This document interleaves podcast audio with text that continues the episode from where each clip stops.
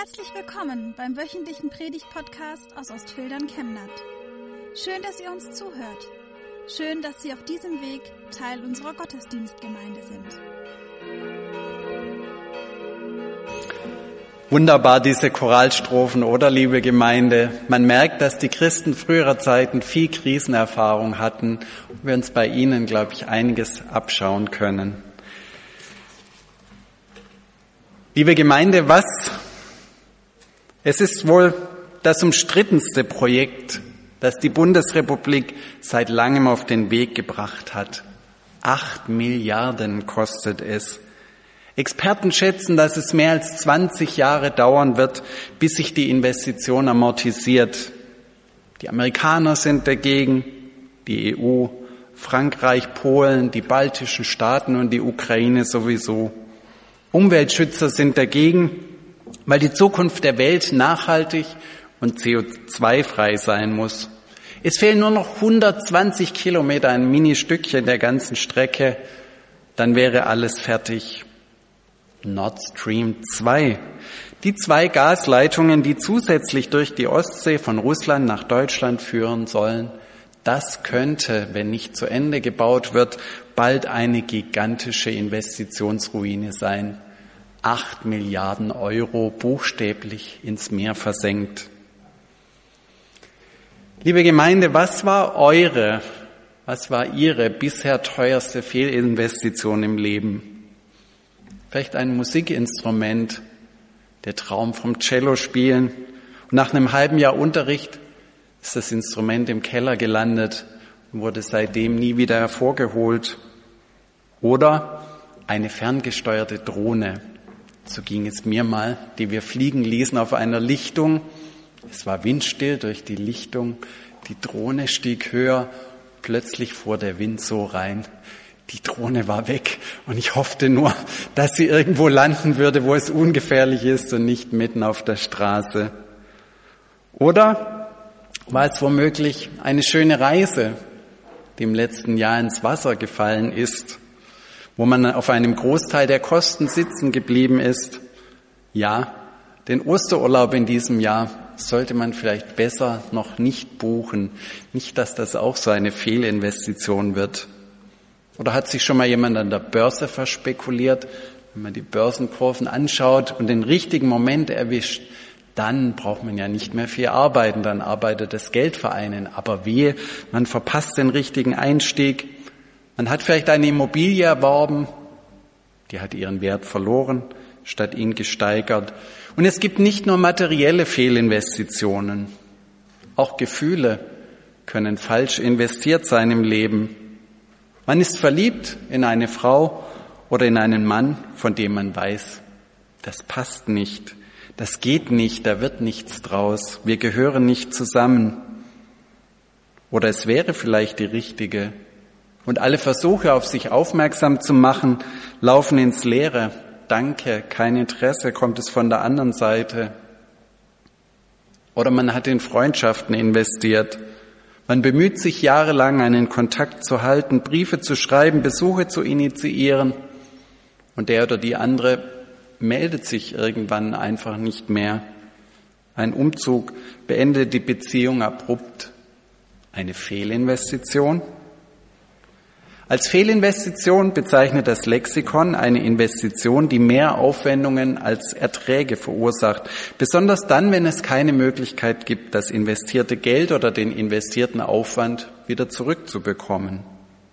Kann man Geld fehlinvestieren? Ich glaube, das ist keine Frage. Man kann. Kann man Liebe fehlinvestieren? Ich finde, das ist schon deutlich schwieriger zu beantworten. Wer nämlich erwartet, dass er mehr Liebe zurückbekommt, als er selbst gibt und investiert, der liebt nicht wirklich. Liebe denkt nicht an ihren Vorteil. Liebe verschwendet sich.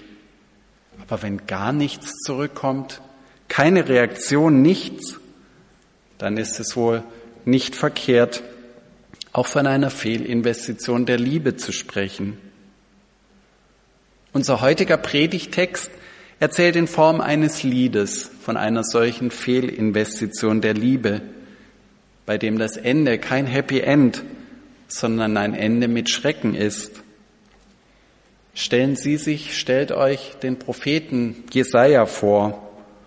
Dieser Prophet, der ein Lied auf den Lippen hat, vielleicht eine bekannte Volksliedmelodie und der auf einem fröhlichen Weinfest in Jerusalem unterwegs ist. Alle sind schon etwas angeheitert. Komm, sing du auch noch ein Lied. Man gibt lustige Geschichten und Gedichte zum Besten. Jesaja, auf, jetzt bist du dran. Du hast doch auch immer was zu sagen. Erzähl uns einen Schwank, erzähl uns einen Witz, sing uns ein Lied.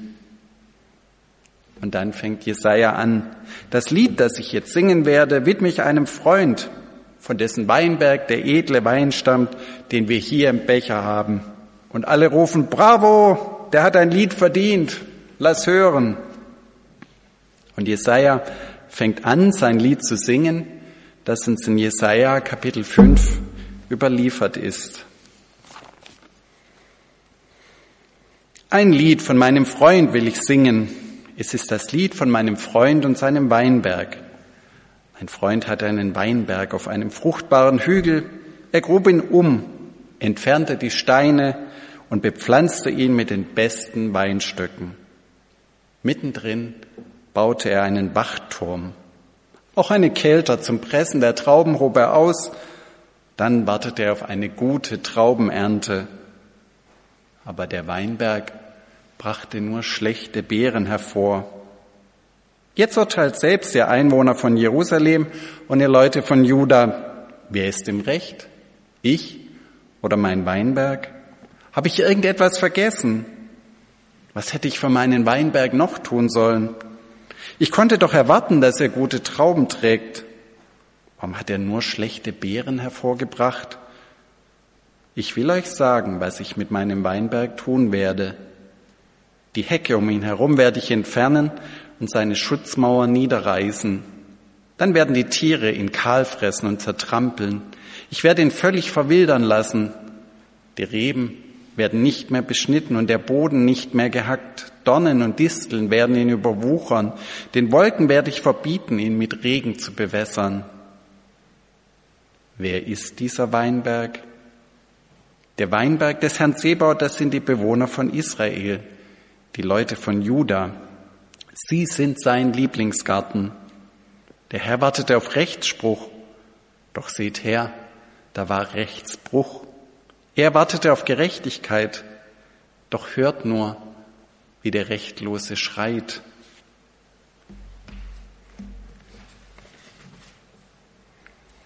Soweit Jesajas Lied. Man kann sich vorstellen, die Stimmung auf diesem Weinfest war im Eimer. Der Wein im Becher schmeckt plötzlich sauer, betretene Gesichter. Der Freund versucht zu erklären, wie es wirklich war mit seinem Weinberg, der nicht ganz den Ertrag brachte, den er sich zu Anfang erhofft hatte. Aber die Erklärungen helfen nichts. Die Stimmung ist nicht mehr zu retten. Zu deutlich haben die Leute trotz ihres Alkoholpegels verstanden, dass es um mehr ging als die Investitionsruine Weinberg. Du bist der Weinberg, du bringst keine Frucht. Dich, Israel, Juda, dich wird Gott zur Ruine werden lassen, dich und dein ganzes Volk. Aus einem fröhlichen Lied ist eine schonungslose Gerichtsankündigung geworden. Und das gilt auch für uns. Du bist der Weinberg und Gott ist der Besitzer. Gott hat in dich investiert. Du bist die Pflanzung, an der Gottes Herz hängt. Alles stimmt, damit du einen guten Ertrag bringen kannst. Alles stimmt, dass Gott und die Menschen an dir Freude haben können.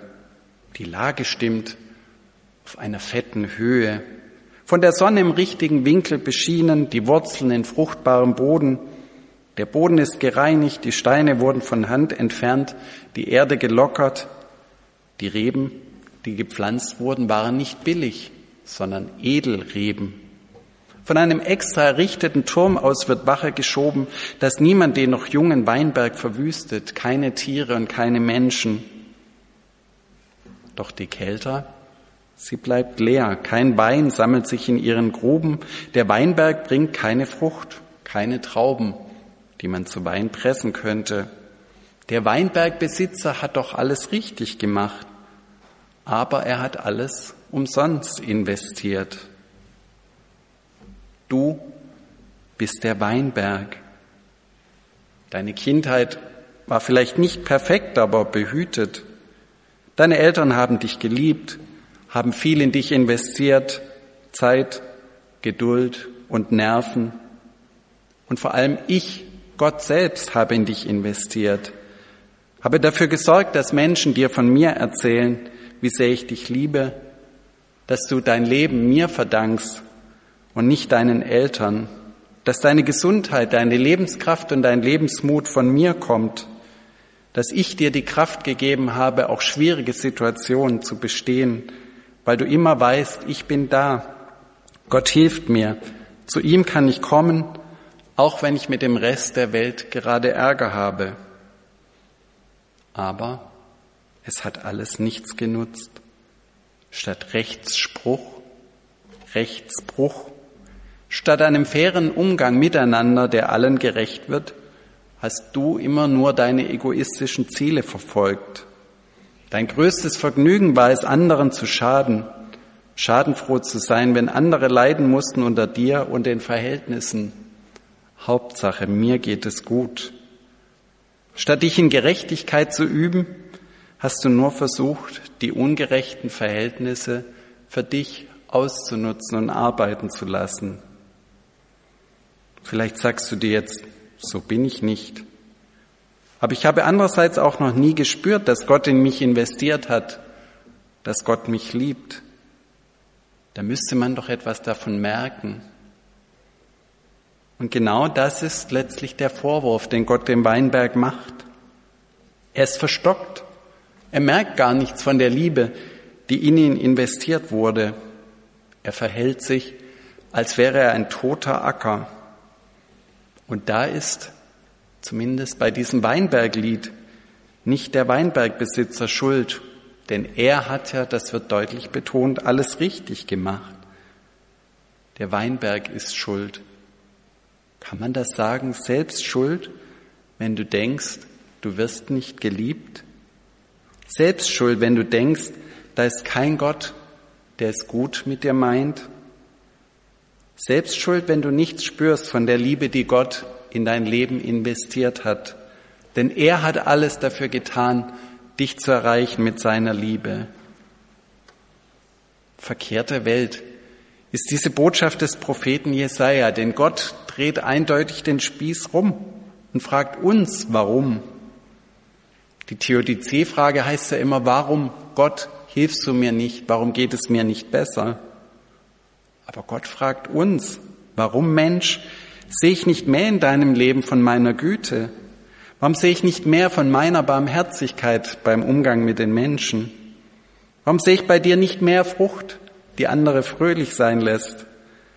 Warum bist du ein so unangenehmer Zeitgenosse, wo ich so viel Liebe in dich investiert habe?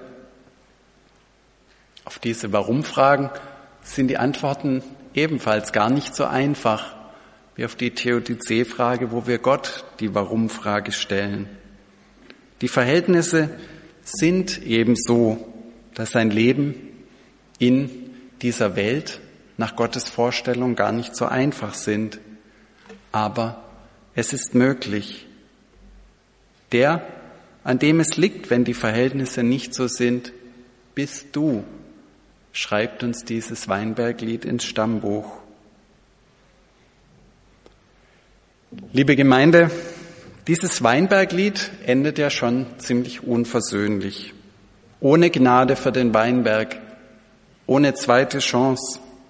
Das Gericht wird angekündigt und vielleicht haben wir uns viel zu schnell und zu gern daran gewöhnt, dass es bei Gott ja immer eine zweite Chance gibt, dass beim ersten Mal ja noch nicht so darauf ankommt. Einmal ist kein Mal. Gott fragt im Gleichnis, was sollte man noch mehr tun an meinem Weinberg, das ich nicht getan habe an ihm? Das Gericht, das folgt, ist endgültig. Dieser Weinberg wird keine Frucht mehr bringen. Der Weinbergbesitzer gibt ihn auf, endgültig. Nichts mehr wird investiert, die Mauer wird eingerissen, die ihn geschützt hat, er wird nicht mehr beschnitten, die Erde nicht mehr bearbeitet, Dornen und Disteln werden auf ihm wachsen. Wahrscheinlich kennt jeder solche verwilderten ehemaligen Gärten.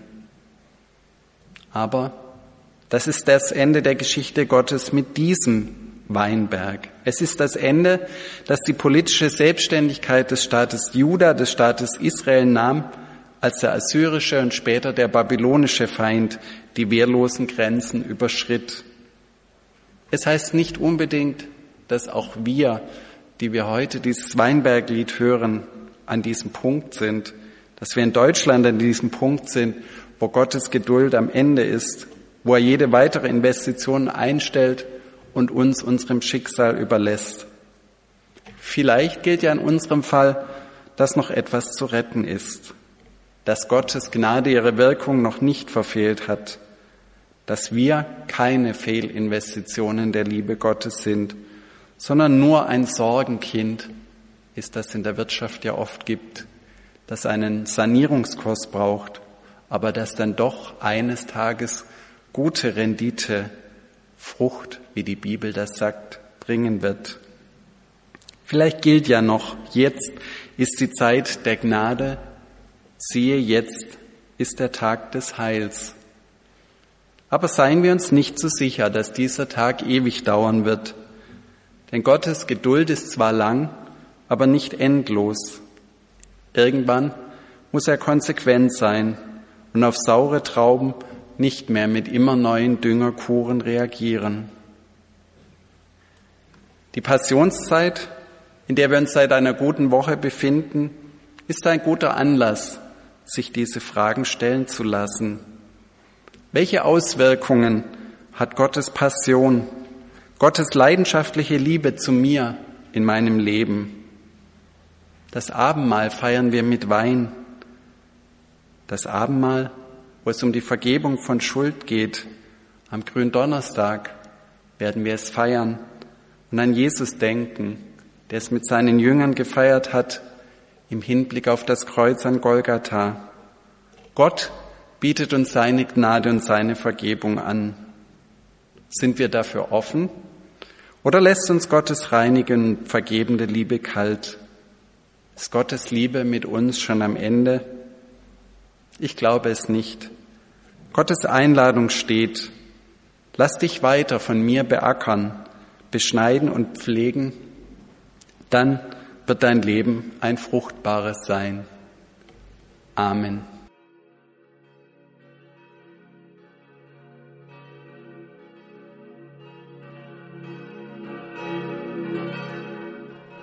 Wir wünschen eine gute und gesegnete Woche und hoffen, dass Sie nächste Woche wieder dabei sind oder wir dich beim nächsten Mal im Gottesdienst vor Ort sehen.